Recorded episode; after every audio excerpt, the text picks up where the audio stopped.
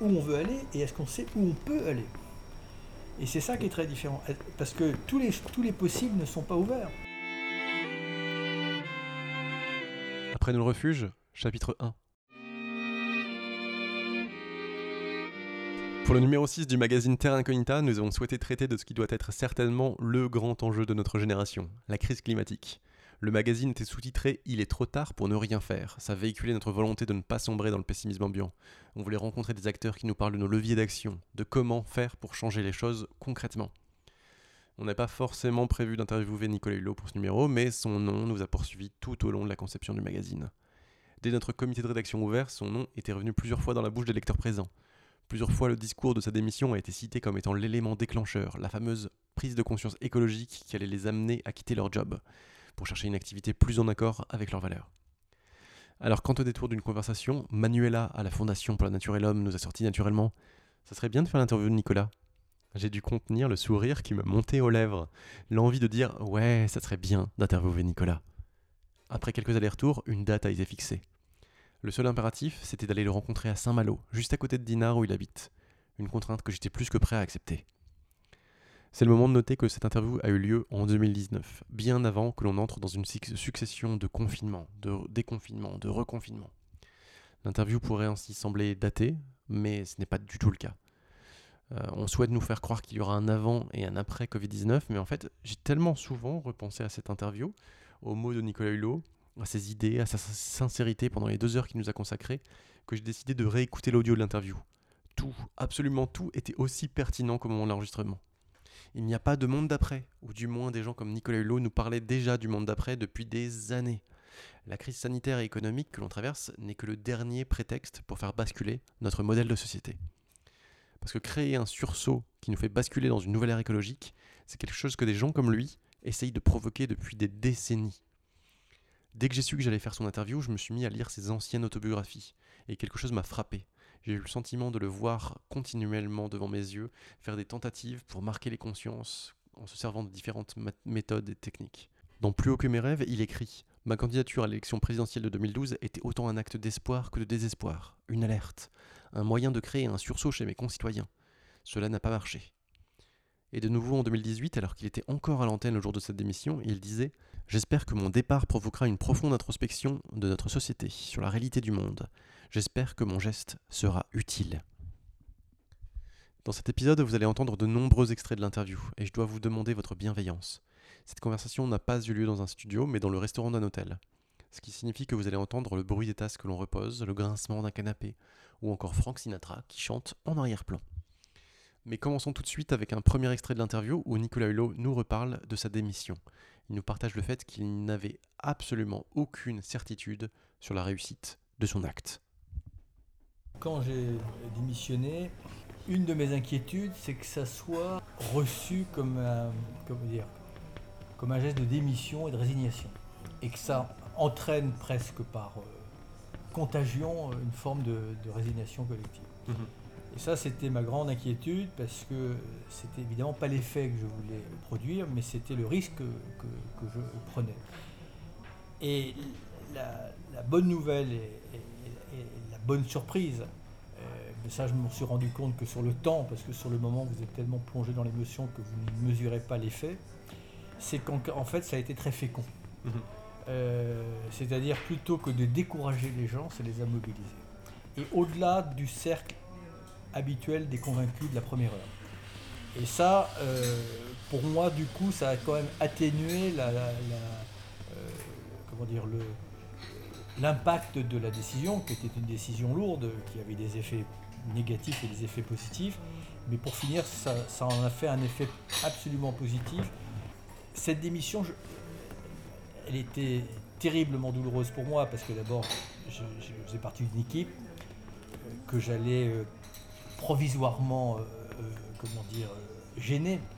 je n'avais aucune animosité quand bien même aurais-je eu des, grandes divergences avec ce gouvernement, il y avait une grande incompréhension, des grilles de lecture qui ne sont pas du tout les mêmes, des perceptions et des ressentis qui ne sont pas les mêmes, mais ça aurait été beaucoup plus facile si j'avais été fâché mhm. ou si euh, euh, intellectuellement j'étais avec des gens que je ne respectais pas. donc c'était vraiment une décision. mais en fait, cette démission, elle est sortie toute seule. Même si j'y avais pensé, même si ça m'avait traversé la nuit qui précédait.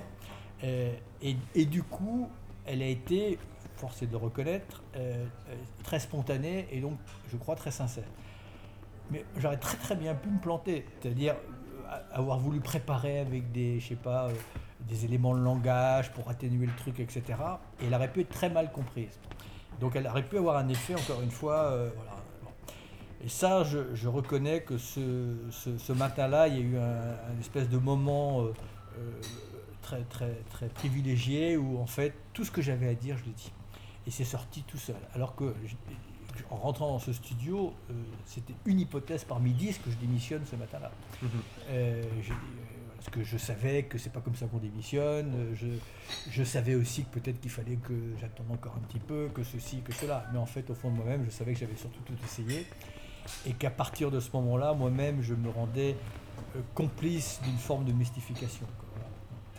Donc voilà, donc je pense qu'effectivement, alors après il faut relativiser les choses, mais pour ce qui concerne notre pays, qui est une petite partie de, la problématique, oui, je pense que ça sera un point de référence. Et, je pense aussi quelque part que, y compris pour le gouvernement actuel, on peut voir le verre à moitié vide, le verre à moitié plein, mais je pense que ça a provoqué aussi un électrochoc, et puis ça a provoqué un électrochoc dans toute la société. Mhm. Je lui demande alors si, suite à son expérience gouvernementale, il y aura un avant et un après. Si ce bref passage en tant que ministre aura fait changer sa perception du problème ou de la solution. Et sans qu'on l'oriente dans cette direction, il nous cite de lui-même le sujet qui m'obsède depuis déjà plusieurs mois, le combat entre le court et le long terme. L'expérience gouvernementale, comme toute expérience, même si elle s'est conclue par une sorte d'échec, elle est très enrichissante. Mhm. Elle est très enrichissante parce que ma lecture de l'exercice du pouvoir de l'intérieur me fournit encore plus euh, d'arguments sur les, les, difficultés de notre démocratie pour faire face aux enjeux du long terme euh, ou, pour, pour faire face à l'accélération du temps. Et donc, euh, un certain nombre de choses que je pressentais de l'extérieur, je l'ai vu de l'intérieur, parce que pendant un an et demi, j'étais euh, voilà, au cœur du pouvoir. Et en réalité, je me suis très vite rendu compte que le, pouvoir était souvent en trompe-l'œil, c'est-à-dire qu'en réalité, il n'était pas là où on pensait qu'il était. et, et, alors, c'est pas forcément très rassurant, mais déjà d'identifier euh, cette réalité, c'est de se mettre en situation peut-être de, regarder pourquoi nos démocraties sont fatiguées, épuisées et ont parfois perdu la main dans un certain nombre de secteurs.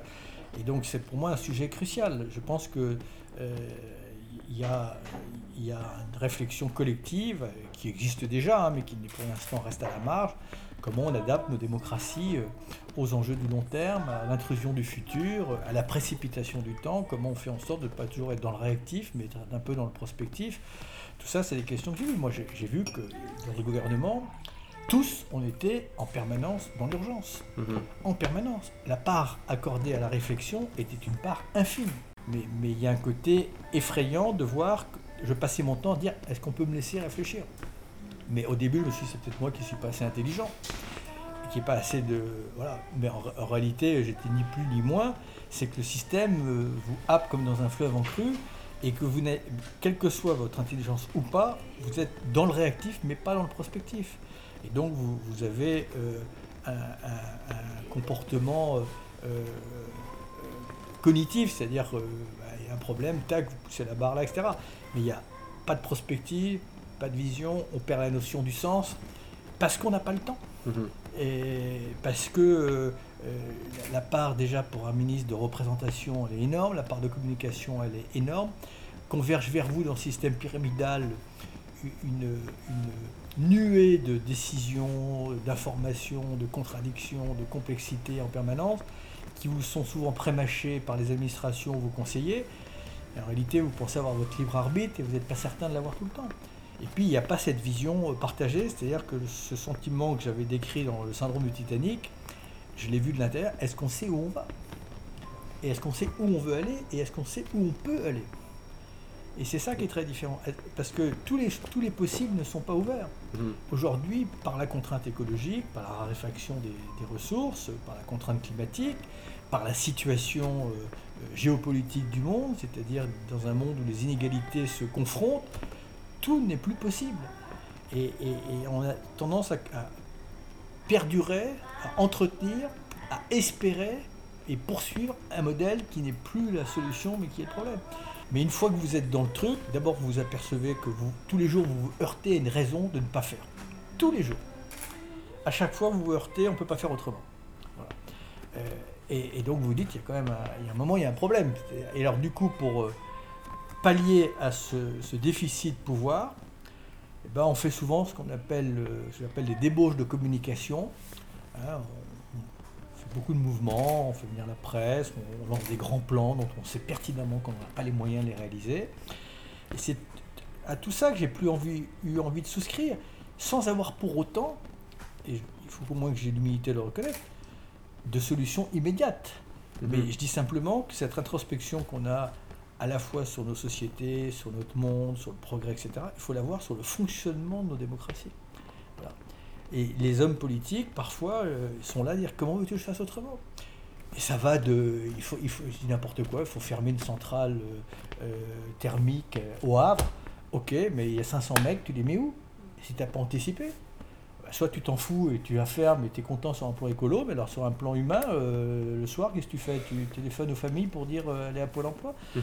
Et c'est ça toute la journée toute la journée. Donc il y a, y a ce et si les choses avaient été anticipées, planifier. Alors là, tu peux. Tu peux. Pourquoi est-ce que je voulais pour ça s'appelle transition? Parce que par définition, je pense qu'on peut prévoir des choses, les planifier progressivement, et à ce moment-là, la transition est plus digeste. Mais il y a absolument, il y a une époque où nous, dans notre pays, on avait ce qu'on appelle commissariat au plan. Mmh. à une certaine époque, mais on planifiait les choses. Les choses n'étaient pas au rythme de France Info ou de BFM. Elles étaient à un autre rythme. Petit avertissement. Je vous déconseille l'écoute de l'extrait suivant si vous avez encore confiance dans le fonctionnement de nos gouvernements ou de l'ONU. Nicolas Hulot ne mâche pas ses mots dans le prochain extrait. C'est tous ces enseignements euh, que, j'ai probablement observés avec peut-être un tout petit peu plus d'assiduité parce que moi j'étais un intrus là-dedans. Euh, j'ai quand même eu, par mes, anciennes fonctions, euh, une fibre un peu journalistique, donc j'étais un peu aussi un observateur. Ça m'a intéressé de voir comment ça, ça, Il y a de la bonne volonté, mais il y a, alors il y a des choses extraordinaires, c'est que l'État fonctionne. Hein, il ne peut plus y avoir de gouvernement pendant 15 jours, l'État va fonctionner, hein, euh, ça c'est clair. il y a tout l'héritage quand même de, ce que nos sociétés ont construit. Mais j'ai l'impression que le truc, il avance tout seul et sait plus très bien où il va. Et, qu'on se demande qui, pilote. Mais je peux le reproduire euh, au niveau européen et au niveau, euh, quand je vais aux Nations Unies, moi quand j'allais à l'Assemblée générale des Nations Unies, j'étais le seul qui trouvait que tout ça c'était un peu du pipeau. Mhm. Parce que les discours sont écrits à l'avance. Euh, parce que on fait, on fait, on fait euh, des réunions chefs d'État, mais on a écrit la synthèse de la réunion avant. Moi je disais, mais attendez, si on fait une réunion euh, sur ce sujet-là, ça veut dire qu'on va, on va un peu se friter, et puis on va essayer de trouver un accord. Comme quand il y a un G7 ou un G20. Je suis bien placé pour vous dire que la plupart des comptes rendus sont faits avant. Mhm. Et c'est tout ce. Tout, voilà. Alors, c'est pas ce gouvernement qui l'a inventé, c'est pas les hommes d'aujourd'hui qui les ont inventés, mais c'est petit à petit, cette démocratie, elle s'est lissée. La diplomatie, elle s'est lissée aussi. C'est-à-dire la démocratie, la diplomatie aujourd'hui, c'est le compromis par le bas. C'est le plus petit dénominateur commun. Mhm. Moi, je suis content quand je vois tout d'un coup à Macron dire que Bolsonaro est un menteur. Là, je me dis, ok, euh, on va se fâcher avec eux, mais au moins on va avancer. Voilà. Et, compte tenu de la gravité de la situation, moi je ne pouvais plus m'accommoder que tant dans les mots, que dans les, ambitions, que dans les actions, on soit toujours, allez, on, euh, faites pas de vagues. Euh, merde, si effectivement c'est les conditions d'existence de l'humanité qui sont menacées à court terme, il y a un moment, il faut peut-être se mettre un coup de pied dans le derrière. Mhm. Et c'est cette, cette, distorsion. Mais en, même temps, et j'en finis, à leur décharge, parce que je ne voudrais pas dire qu'il y en a un qui a tout compris et les autres n'ont rien compris, eux, ils étaient prisonniers du court terme. Voilà. Et c'est ce que les économistes appellent cette magnifique formule, mais un peu tragique, la tragédie des horizons, c'est-à-dire comment tu conjugues le long terme et le court terme. Et, parfois, la solution, elle est très dure, elle est très difficile. Voilà. Surtout si tu n'as pas prévu le long terme. Comment tu fermes une centrale nucléaire Comment tu dis à des paysans, euh, passez-vous le glyphosate demain matin, alors que ça fait plusieurs générations qu'on leur dit que c'est l'alpha et l'oméga de l'agriculture intensive et que les gars, on leur a jamais appris à faire autrement et qu'ils n'ont pas les outils et qu'ils sont endettés jusque-là. Alors d'un côté, vous avez des gens, euh, euh, et, souvent qui n'ont jamais mis les pieds sur un champ, qui disent je veux plus de glyphosate, euh, voilà, je, les comprends parce qu'ils ont peur pour eux et leurs enfants. Puis de l'autre côté, vous avez des gens que le système a endettés pendant des années, ils ne savent pas faire autrement, et du jour au lendemain, il faudrait interdire le glyphosate. Et à côté, il y a un côté de santé publique, donc vous dire ça prime surtout, mais le gars qui se retrouve euh, à plus pouvoir produire du jour au lendemain, voilà, et, avoir conscience de cette complexité, ça rend aussi un peu plus tolérant. Voilà. aussi, et, ça me rend moi aussi, pour le coup, un peu plus intolérant sur les, gens qui sont un peu simplistes. C'est-à-dire, le gars qui vous dit justement, pour prendre l'exemple du glyphosate, on n'a qu'à l'interdire demain matin, ok, ben vas-y, euh, prends ta bagnole et va, va, leur annoncer. Hein. tu vas leur annoncer que demain matin c'est fini. Voilà. Mhm. Et moi j'avais trouvé un compromis qui est de dire trois ans. Mais par contre, on ne change pas les règles. Mais euh, j'ai obtenu le compromis, sauf qu'on n'a pas fait l'essentiel, c'est-à-dire que dans ces trois ans, il fallait dès le lendemain matin demander à toutes nos agences d'évaluer toutes les alternatives. Mhm. Voilà. Et à ce moment-là, de faire en sorte qu'au bout de trois ans, on puisse proposer dans 95% des cas des alternatives et qu'on ait formé les paysans. Et ça, je ne suis pas arrivé à faire ça. Voilà. Je ne suis pas arrivé à planifier les choses. Voilà. Moi, quand j'ai dit on va arrêter la vente des véhicules thermiques en, je sais plus en quelle année j'avais dit, 2035 ou 40, bon, parce que ce que m'ont demandé les industriels automobiles, c'est de ne pas changer les règles. Donc, il y, a, cette impossibilité.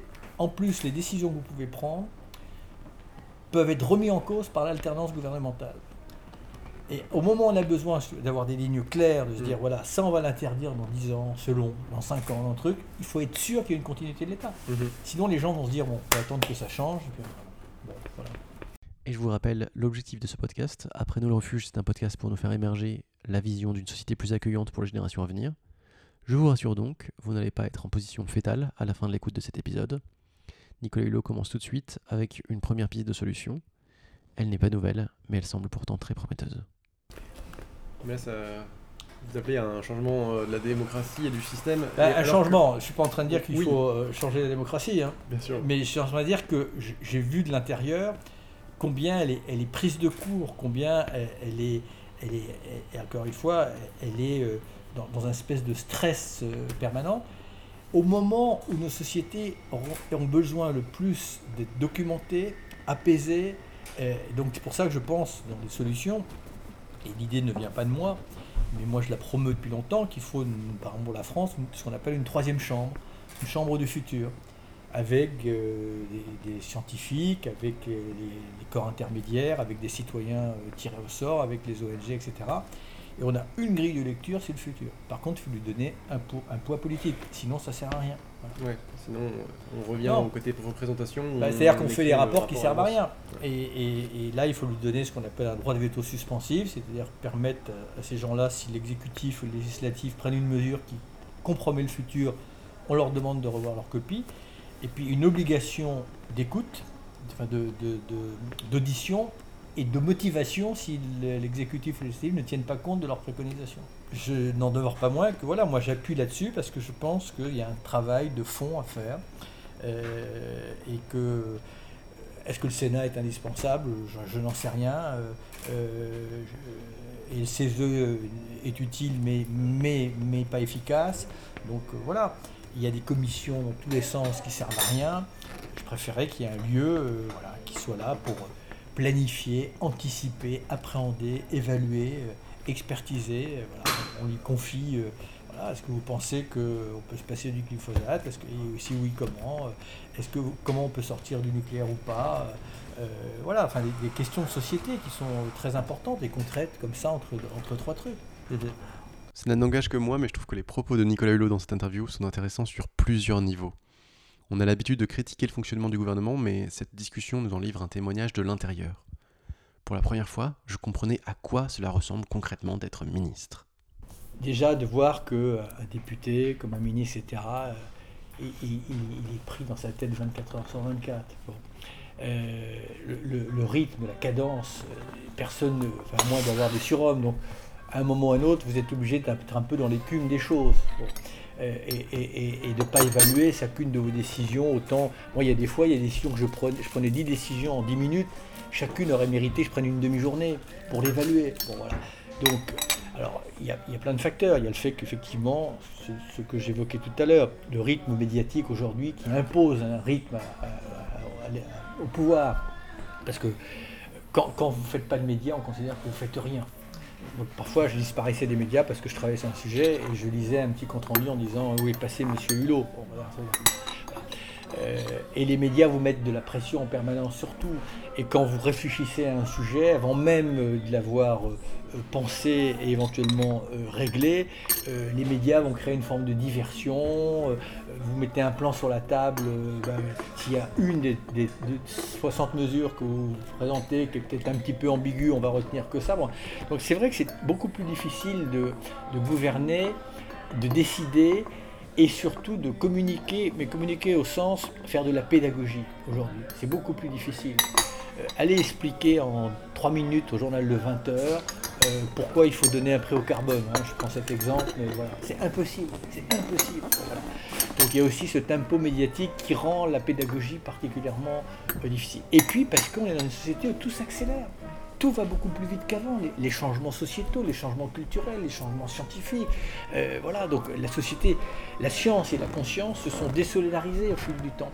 On réalise les effets pervers de quelque chose une fois qu'ils sont là on ne prend pas le temps de l'évaluation. On réalise qu'on a des perturbateurs endocriniens une fois qu'ils sont dans tous nos tissus. On va réaliser que euh, euh, nos enfants sont addicts des, écrans et des jeux vidéo une fois qu'ils sont bien addicts. donc dans, tous les domaines, on est à la traîne parce que ça va trop vite, les changements vont trop vite. Euh, et, alors l'État, bah, il fait ce qu'il peut, il réagit quand il y a des flammes, il les éteint, quand il y a ceci, il y a cela. Mais sur les causes structurelles, et surtout sur, le fait de faire émerger un nouveau modèle de société, il n'a pas le temps. Il n'a pas le temps. Et puis, il y a une forme quand même de, conformisme. Euh, il y a eu un modèle qui a eu ses vertus pendant 150 ans, qui a eu ses vertus pour une partie de l'humanité, enfin, donc qui a plus ou moins fonctionné. Et on y pris de court, on n'a pas l'autre. Donc pour mettre l'autre, il faudrait qu'il y ait un endroit, encore une fois, qui travaille à ça. Et puis ces échéances électorales qui font qu'on est toujours dans la com, et, donc on va dans le sens du vent. Voilà. aller dans le sens du vent, comme disait l'autre, c'est avoir l'ambition d'une feuille morte. Nicolas Hulot nous livre alors sa vision sur le manque d'ambition de notre civilisation, avec le besoin de créer une vision collective. Il se confie aussi sur ses espoirs, sur ce qui lui donne encore l'énergie de se battre. Je prône ce que j'appelle une croissance et une décroissance sélective. Je pense qu'il y a des domaines dans lesquels il faut désinvestir et des domaines dans lesquels il faut investir à fond. Est-ce qu'on fait cette sélection? La réponse, elle est non. Voilà.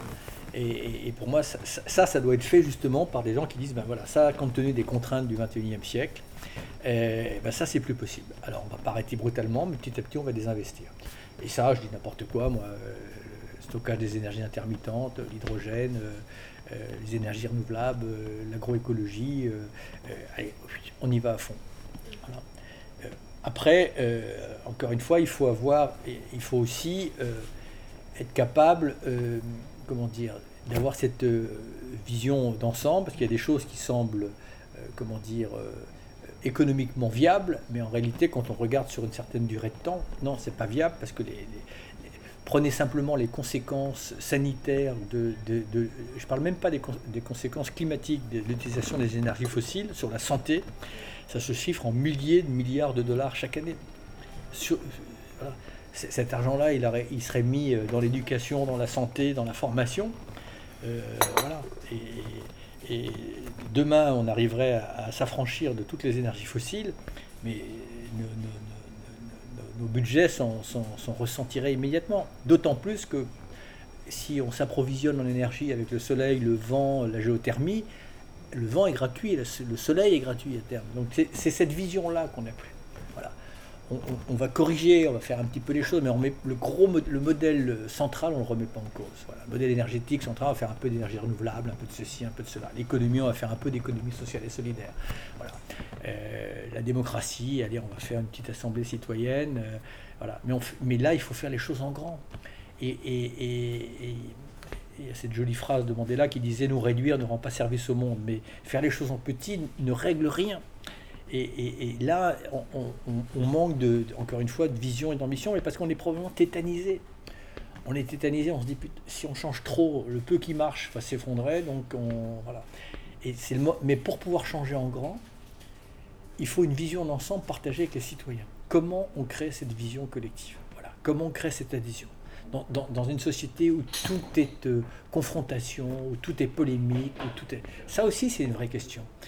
dans une société qui se, qui se repaît des, des, joutes, des, des, vous ouvrez la télé, ça s'engueule dans tous les coins, sur parfois sur des choses totalement trucs, tout le monde sait tout, etc. Comment on fait? Comment on fait dans ce monde qui est de plus en plus fragmenté, où les gens sont la tête penchée sur les écrans plutôt que de regarder un peu ce qui se passe dehors?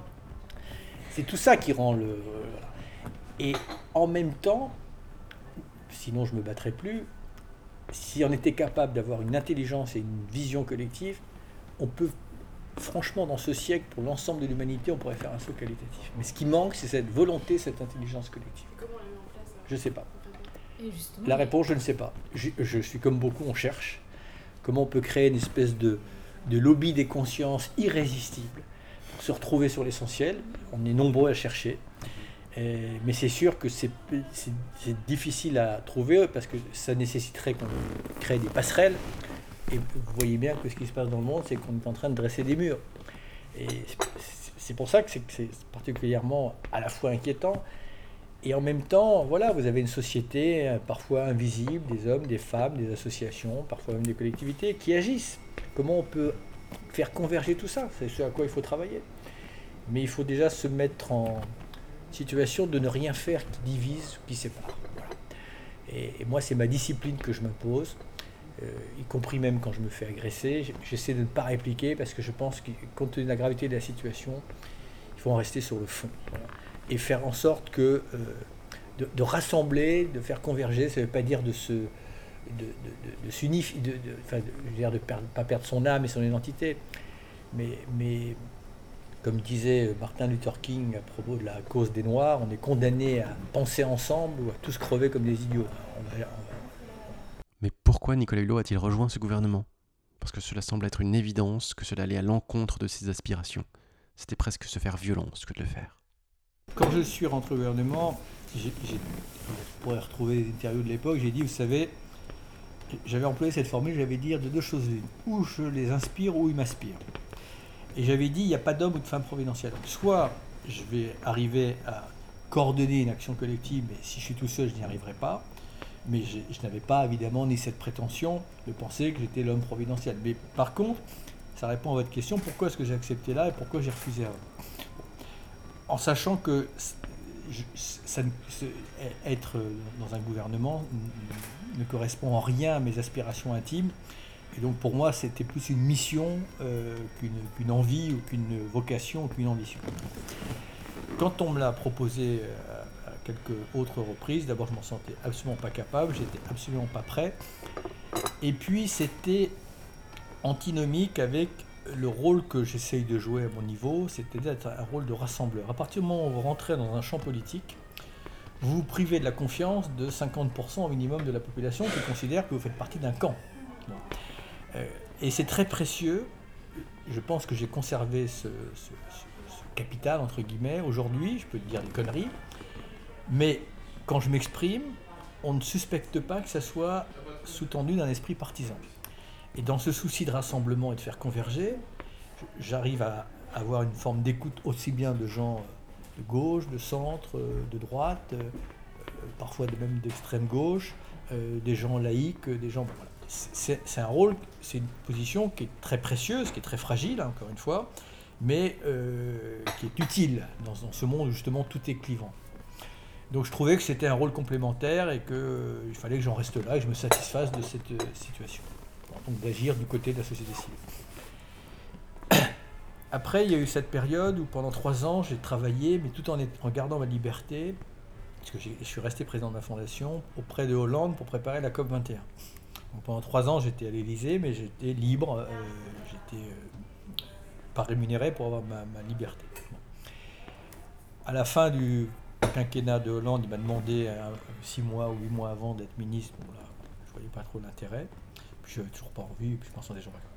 Bon, arrivent des élections. Et puis, beaucoup de personnes me poussent à me représenter, j'hésite vaguement un moment. Et puis, pour finir, j'y renonce. Dans l'ombre, je discute un peu avec, euh, évidemment, différents candidats, dont Macron. Et je vois arriver cet homme-là qui pour moi, comment dire, avait mis un préalable qui me semblait important, c'est-à-dire qu'il faisait un, gouvernement avec une diversité politique et une diversité culturelle, c'est-à-dire autant de gens venus de la société civile que de la société, que du monde politique. Et des hommes, des femmes, euh. Et, j'avais le sentiment qu'il allait casser des codes partisans, qui pour moi est, essentiel parce qu'on est dans une situation quasi de guerre, et pour moi, euh, les clivages politiques n'ont pas de raison d'être. Ça ne veut pas dire que les valeurs de chacun sont pour autant obsolètes, mais on doit se retrouver sur l'essentiel. Et j'ai eu ce sentiment, quand il m'a demandé d'être ministre, qu'il allait incarner ça. Et surtout, je me suis dit, c'est la dernière fois qu'on va me le proposer. Et donc, au moins, j'aurais pas de regrets. Je me dirais, j'aurais tout essayé. Voilà. J'aurais tout essayé. Euh, et, et, et, dans l'entretien que j'ai eu avec lui, je lui ai bien fait comprendre qu'il fallait qu'au plus haut niveau de l'État, on me soutienne. C'est-à-dire qu'on me soutienne, c'est-à-dire que on distribue les rôles, que c'était euh, une, transition systémique et que moi je ne pouvais pas agir sur l'ensemble du gouvernement, donc il fallait que Matignon et l'Élysée soient en soutien, en distribution des tâches et des rôles. Et que moi je pouvais être un peu le synchronisateur, en tout cas l'initiateur, mais, mais je n'avais pas l'autorité politique. Et, comme on m'a garanti ça, j'y ai cru. Voilà, pendant un moment j'y ai cru. Et je pense d'ailleurs que quand ils l'ont donné cette promesse, ils y croyaient eux-mêmes.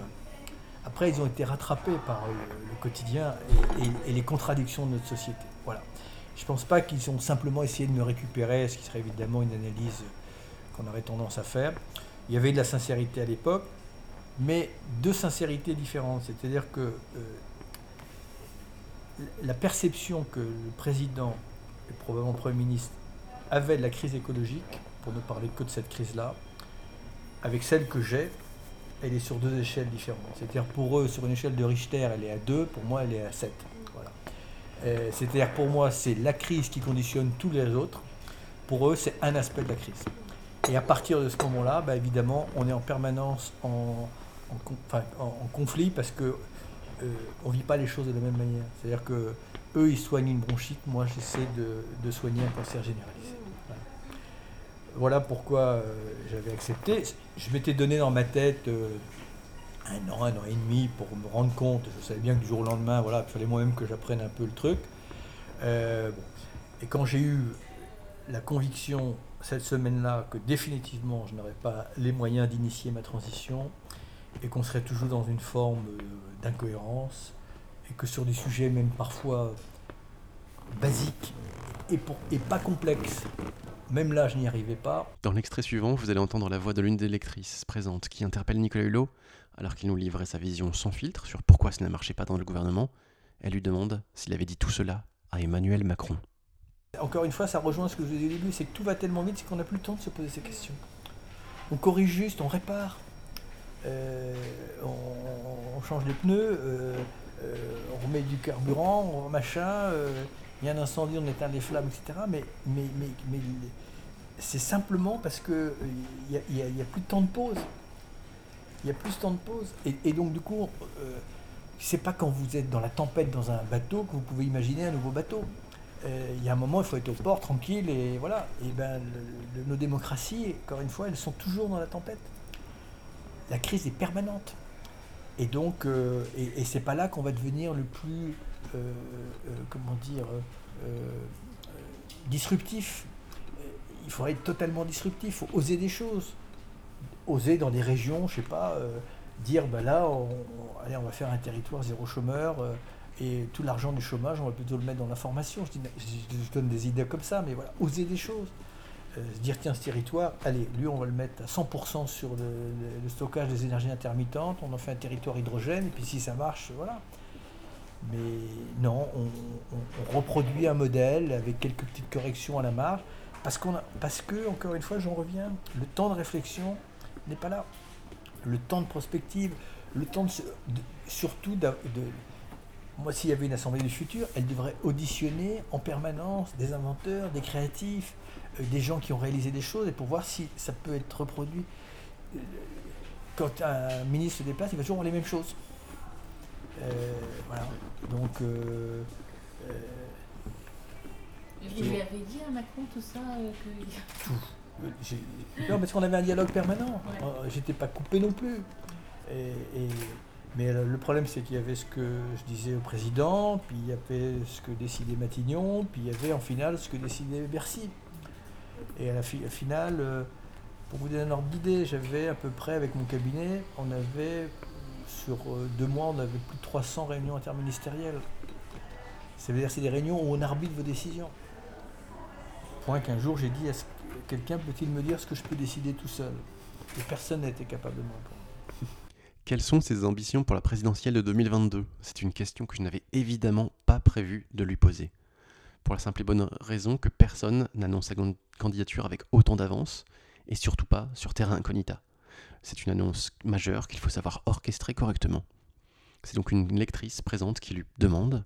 Je me sens gêné pendant quelques secondes, mais je découvre alors sa réponse. Et je n'y décèle pas de langue de bois.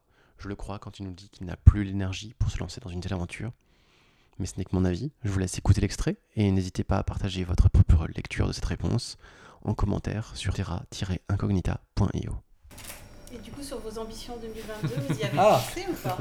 Non, alors que, certaines personnes euh, y pensent, mais toujours avec une forme d'illusion. C'est-à-dire que euh, je, trouve ça touchant, euh, sympathique, mais c'est m'accorder des, vertus, des pouvoirs que je n'ai pas. Parce que je ne vois pas pourquoi moi, alors euh, évidemment je pourrais avoir d'autres méthodes, etc.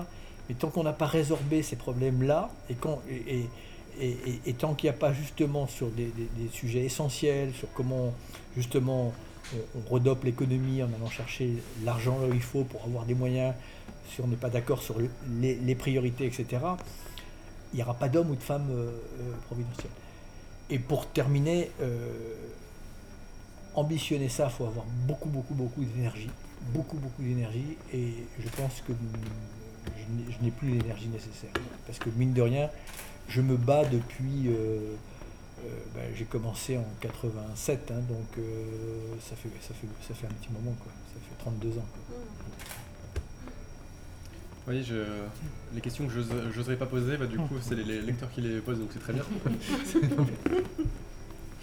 non, mais euh. moi, moi pour l'instant, voilà, mon objectif, c'est de valoriser ce qui peut faire partie de la solution, euh, faire converger, rassembler, et puis, étape après étape, on verra. Voilà.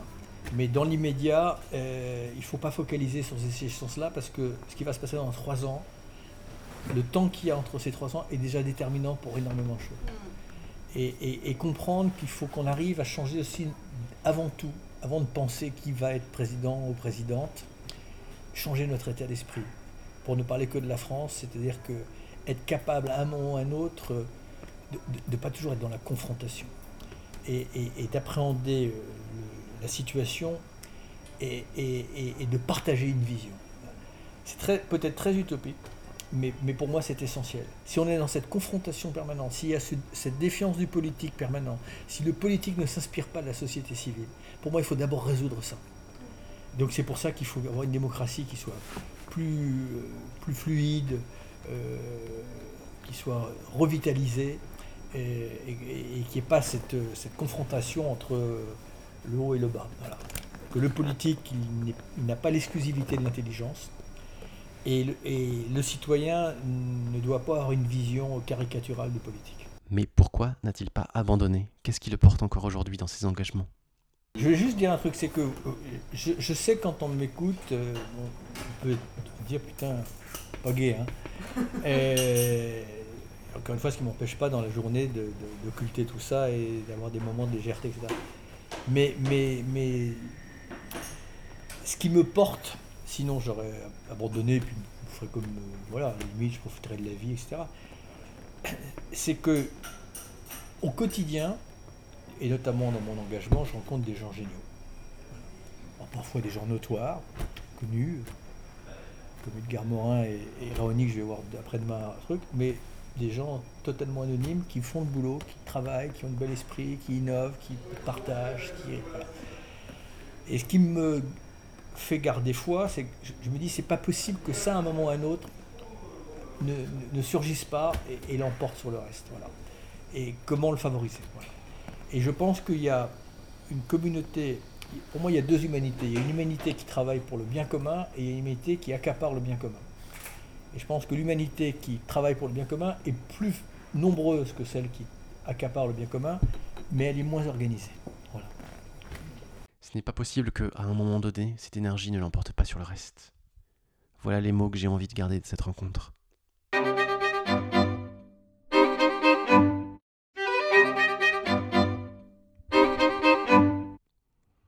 C'est donc la mission de ce podcast.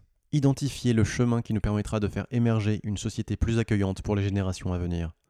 Parce que j'ai deux filles, l'une de 3 ans, l'autre de 10 jours à l'heure où je prononce ces mots. Et je ne veux pas, je ne peux pas me résoudre à attendre de voir comment la société va évoluer pour elles. Il est temps de sortir du après nous le déluge, qui semble être le mantra de notre société consumériste, et de s'ouvrir au après nous le refuge. Si vous êtes curieux de suivre ce cheminement, abonnez-vous sur votre plateforme de podcast de prédilection, commentez et ajoutez des étoiles pour nous aider à être visibles. Vous pouvez également vous rendre sur notre site web terra-incognita.io pour trouver un onglet Après nous le refuge pour partager vos idées et envies pour ce podcast. Parce que ce n'est pas tout seul dans notre coin que nous allons faire émerger la vision d'une société plus accueillante. C'est ensemble. En attendant le prochain épisode, prenez soin de vous.